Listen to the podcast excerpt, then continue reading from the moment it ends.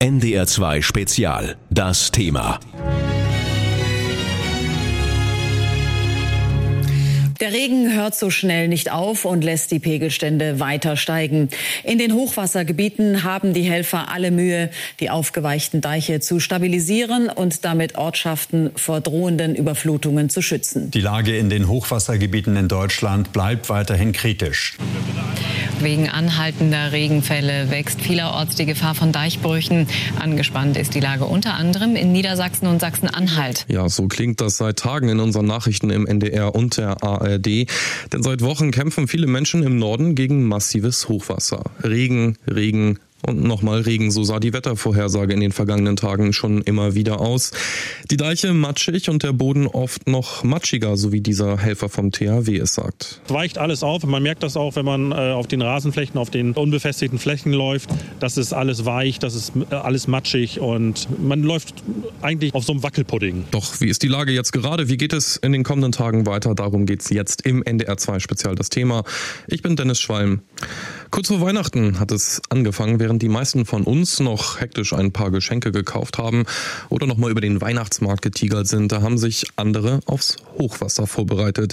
Da sind die ersten Flüsse schon über die Ufer getreten und noch immer ist keine Entspannung in Sicht. Ganz im Gegenteil, es hat geregnet und es könnte auch noch etwas Regen geben. Und das bedeutet zum Beispiel in Oldenburg in Niedersachsen weiter, dass hunderte Menschen auf gepackten Koffern sitzen. Heute wurden da die Deiche nochmal verstärkt. 四百四十四 Die meisten Einsatzkräfte sind Freiwillige. Sie kommen vor allem aus der Region aus Nordwestniedersachsen. Seit dem 23. Dezember sind sie hier im Einsatz, sagt Markus Schwerend vom Technischen Hilfswerk. Es sind natürlich manchmal lange Tage, es sind im Sandsackverbau auch anstrengende Tage, aber dieser, dieser Wille, was zu tun und auch was tun zu können von all dem, was man so sieht, das ähm, hilft wirklich sehr und dann, dann erfüllt einem das mit Riesenfreude, wenn man am Ende des Tages zu Hause in sein Bett fällt. Der Deich soll die Anwohnerinnen und Anwohner schützen. Sie haben sich schon auf das Schlimmste vorbereitet, darauf, dass ihre Häuser evakuiert werden müssen. Mehr als 800 Menschen müssten dann ihr Viertel wegen des Hochwassers verlassen. Ich bin heute froh, dass es mal nicht regnet. Dies sind ja überwiegend Vorsichtsmaßnahmen und da bin ich schon mal beruhigt dass die das hier so machen. Wir wohnen ein bisschen weiter oben, das heißt, wir haben damit eigentlich nicht viel zu tun.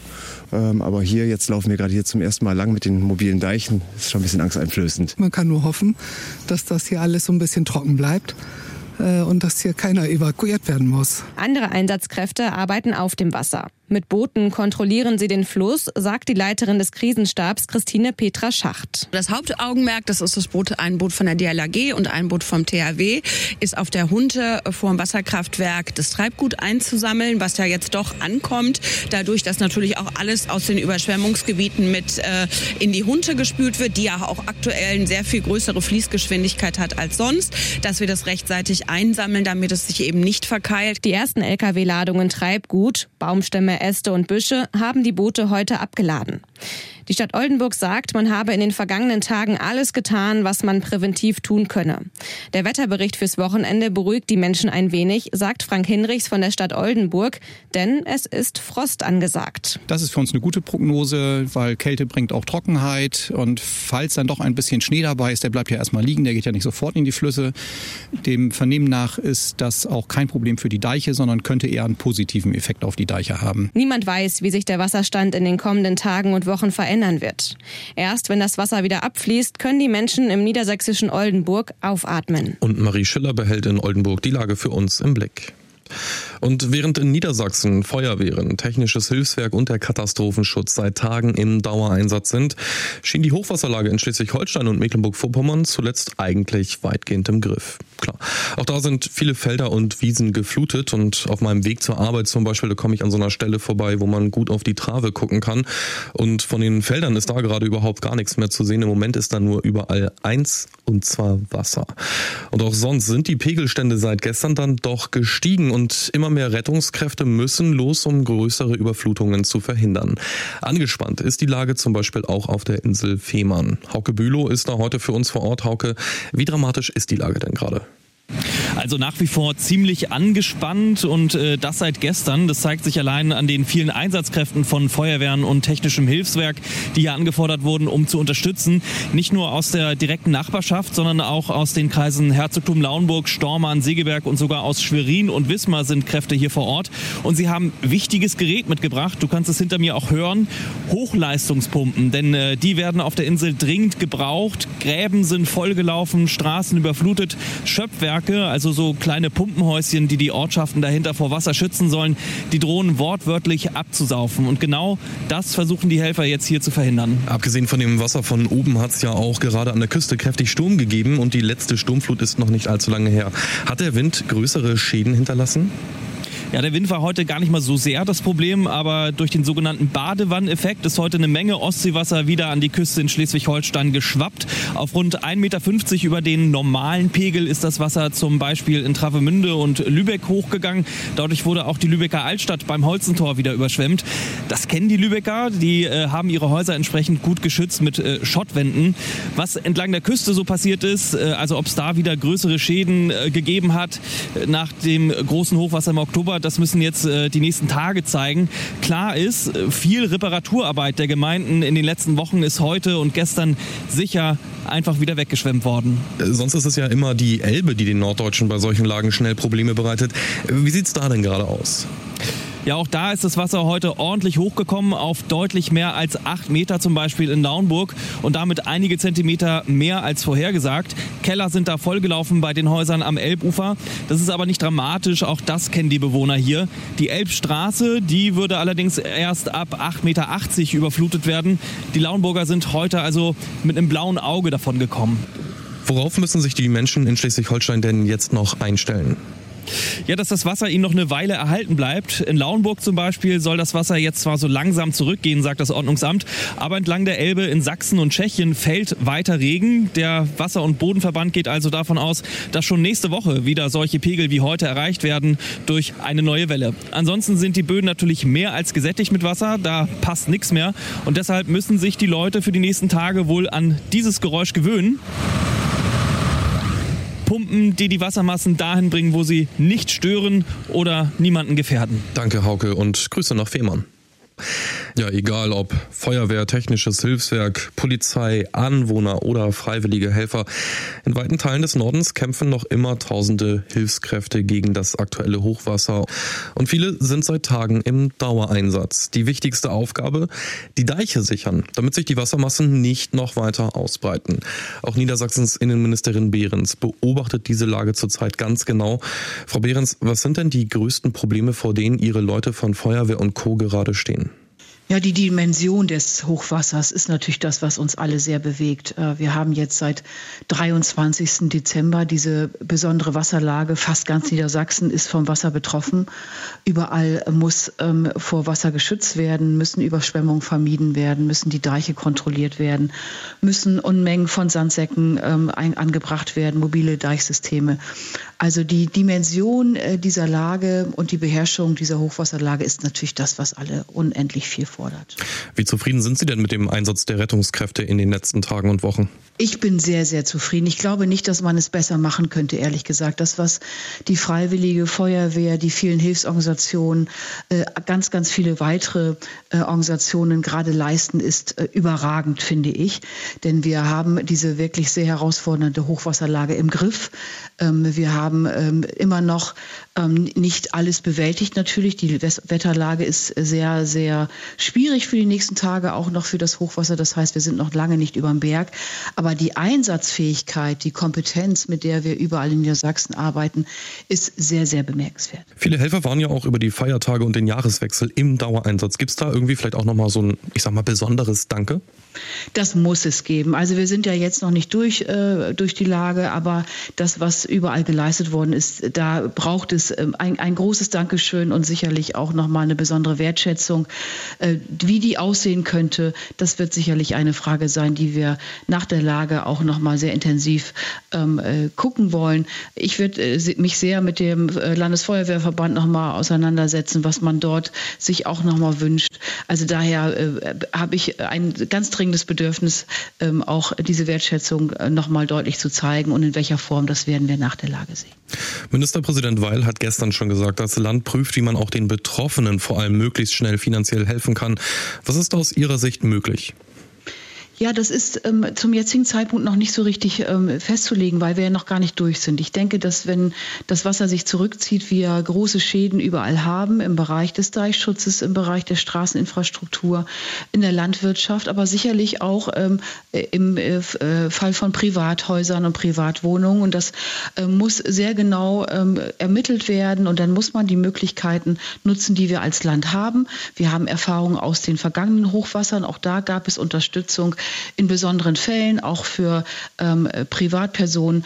Und das wird alles äh, nach der Lage äh, im Fokus sein. Und da wollen wir helfen, wo wir helfen können und wo auch die rechtliche Möglichkeit gegeben ist. Sagt Landesinnenministerin Daniela Behrens. NDR 2 Spezial. Das Thema.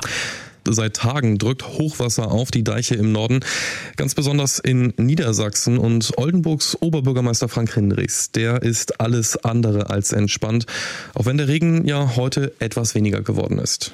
Deiche halten halt eben eine bestimmte Zeit, acht bis zwölf Tage sagt man. Da sind wir jetzt im oberen Bereich.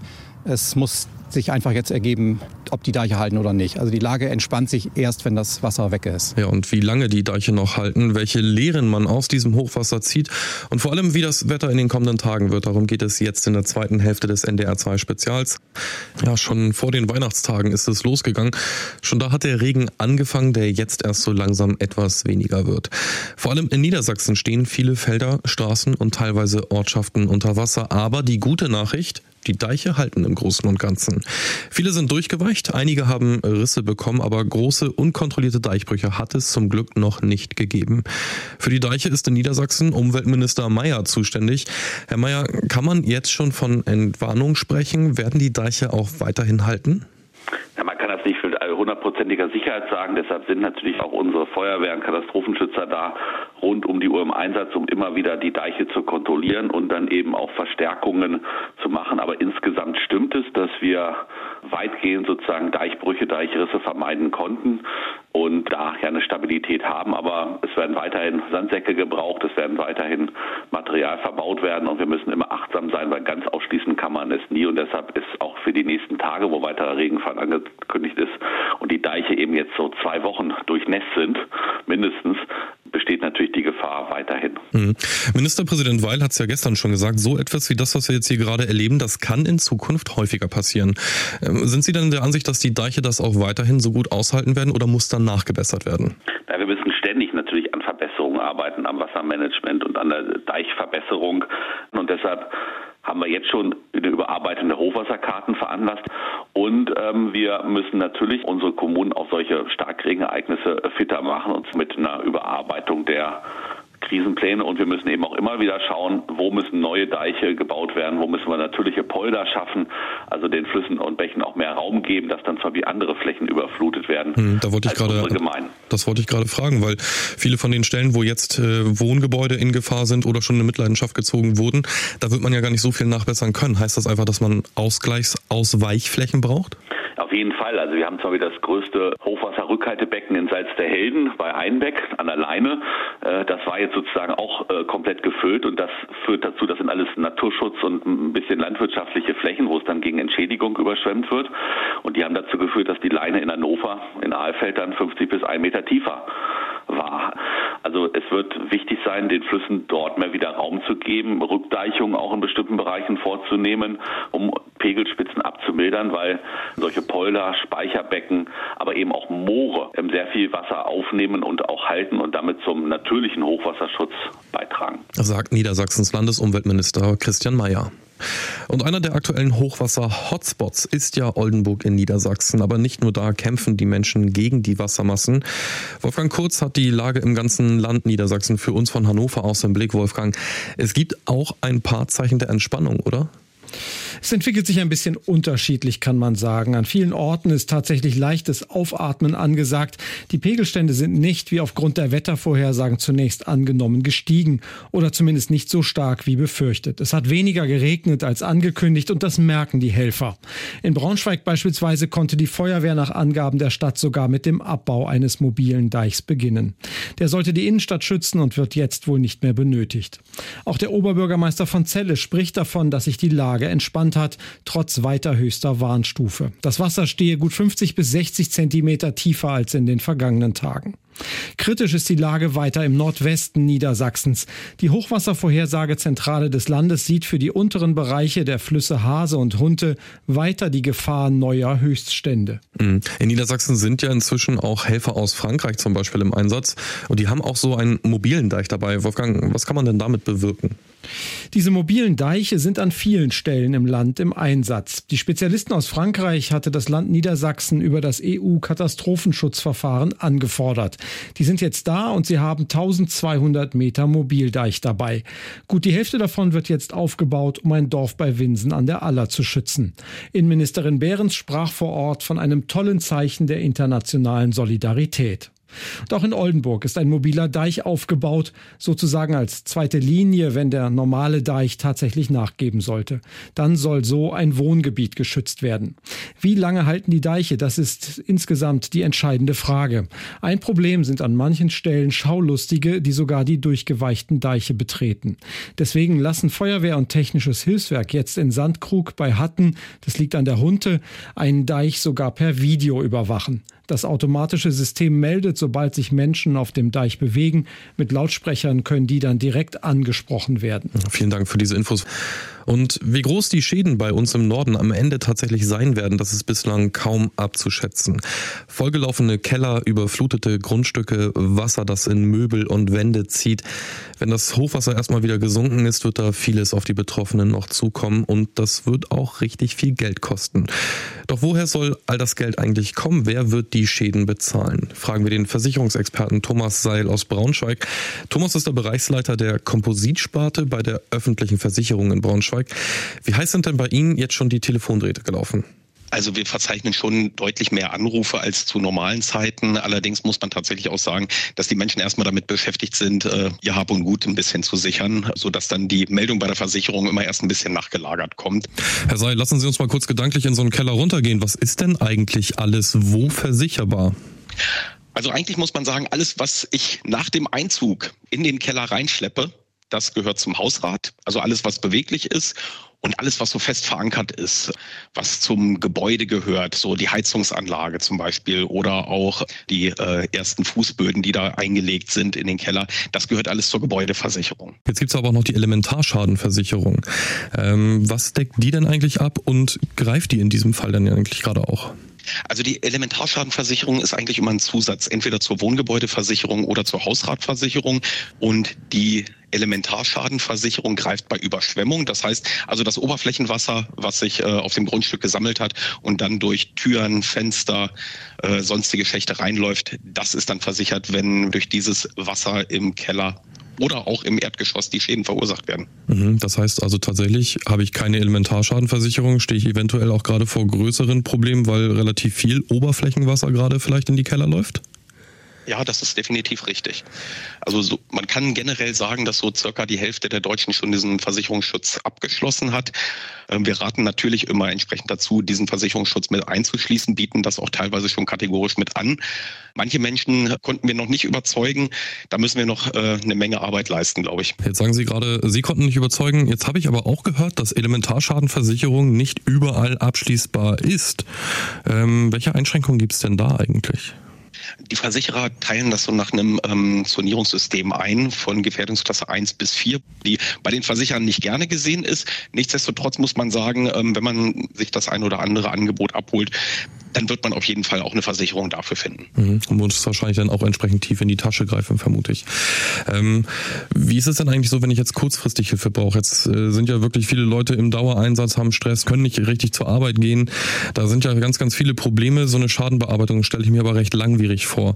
Ähm, Gibt es da irgendwie Möglichkeiten, kurzfristig Hilfe von meinem Versicherungsunternehmen zu bekommen? Ja, also wir versuchen natürlich so schnell wie möglich auch die Schäden zu bearbeiten. Wichtig ist dabei immer eine möglichst umfassende Schadenmeldung, dass man auch alles gut dokumentiert.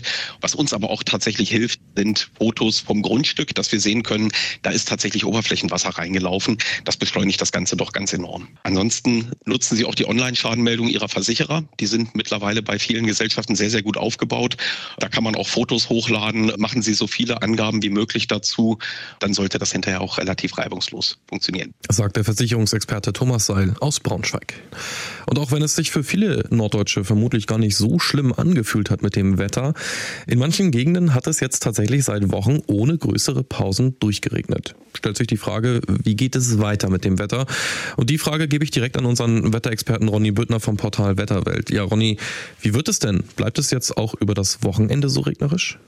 Äh, bedingt, bedingt. Es wird sich was tun, äh, gerade im Laufe des Wochenendes. Aber zunächst verweilt Norddeutschland noch unter Tiefdruckeinfluss. Das werden wir dann am Freitag äh, spüren. Da gibt's im Süden Niedersachsens Regen. Ansonsten kommt Schneefall auf. Und das ist ein Vorbote dessen, was dann im Laufe des Wochenendes passiert. Das wird nämlich kälter. Zugleich wird sich das Wetter allerdings beruhigen. Das werden wir dann vor allem am Sonntag und im Laufe der neuen Woche verspüren. Ruhiges, aber winterlich kaltes Hochdruckwetter wird dann erwartet. Und dementsprechend sich diese Regen-Schneesituation deutlich entspannen, größtenteils trocken. Und auch die Sonne wird endlich mal wieder ein Wort bei uns mitreden. Hm, du hast es gerade schon kurz angerissen. Nächste Woche wird es kälter, aber es wird auch ein bisschen ja. besser werden. Nichtsdestotrotz, das Wasser wird noch nicht so schnell versickern. Wie ist denn so die längerfristige Vorhersage? Worauf müssen sich die Menschen nächste Woche einstellen? Ja, in der nächsten Woche erwarten wir eben winterlich kaltes Hochdruckwetter. Einzelne Schneeschauer, die wird äh, wohl geben. Am ehesten so in Richtung Ostsee, weil die Meereswassertemperatur noch recht hoch ist. Im Binnenland erwarten wir dann doch häufig in Norddeutschland Dauerfrost. Also eine winterlich kalte, wenngleich aber ruhige Wetterlage erwartet uns in der neuen Woche. Dabei wird uns hin und wieder die Sonne beglücken, mancherorts sogar längere Zeit, aber eine gewisse Wolken- und Nebellotterie, die gibt's obendrein.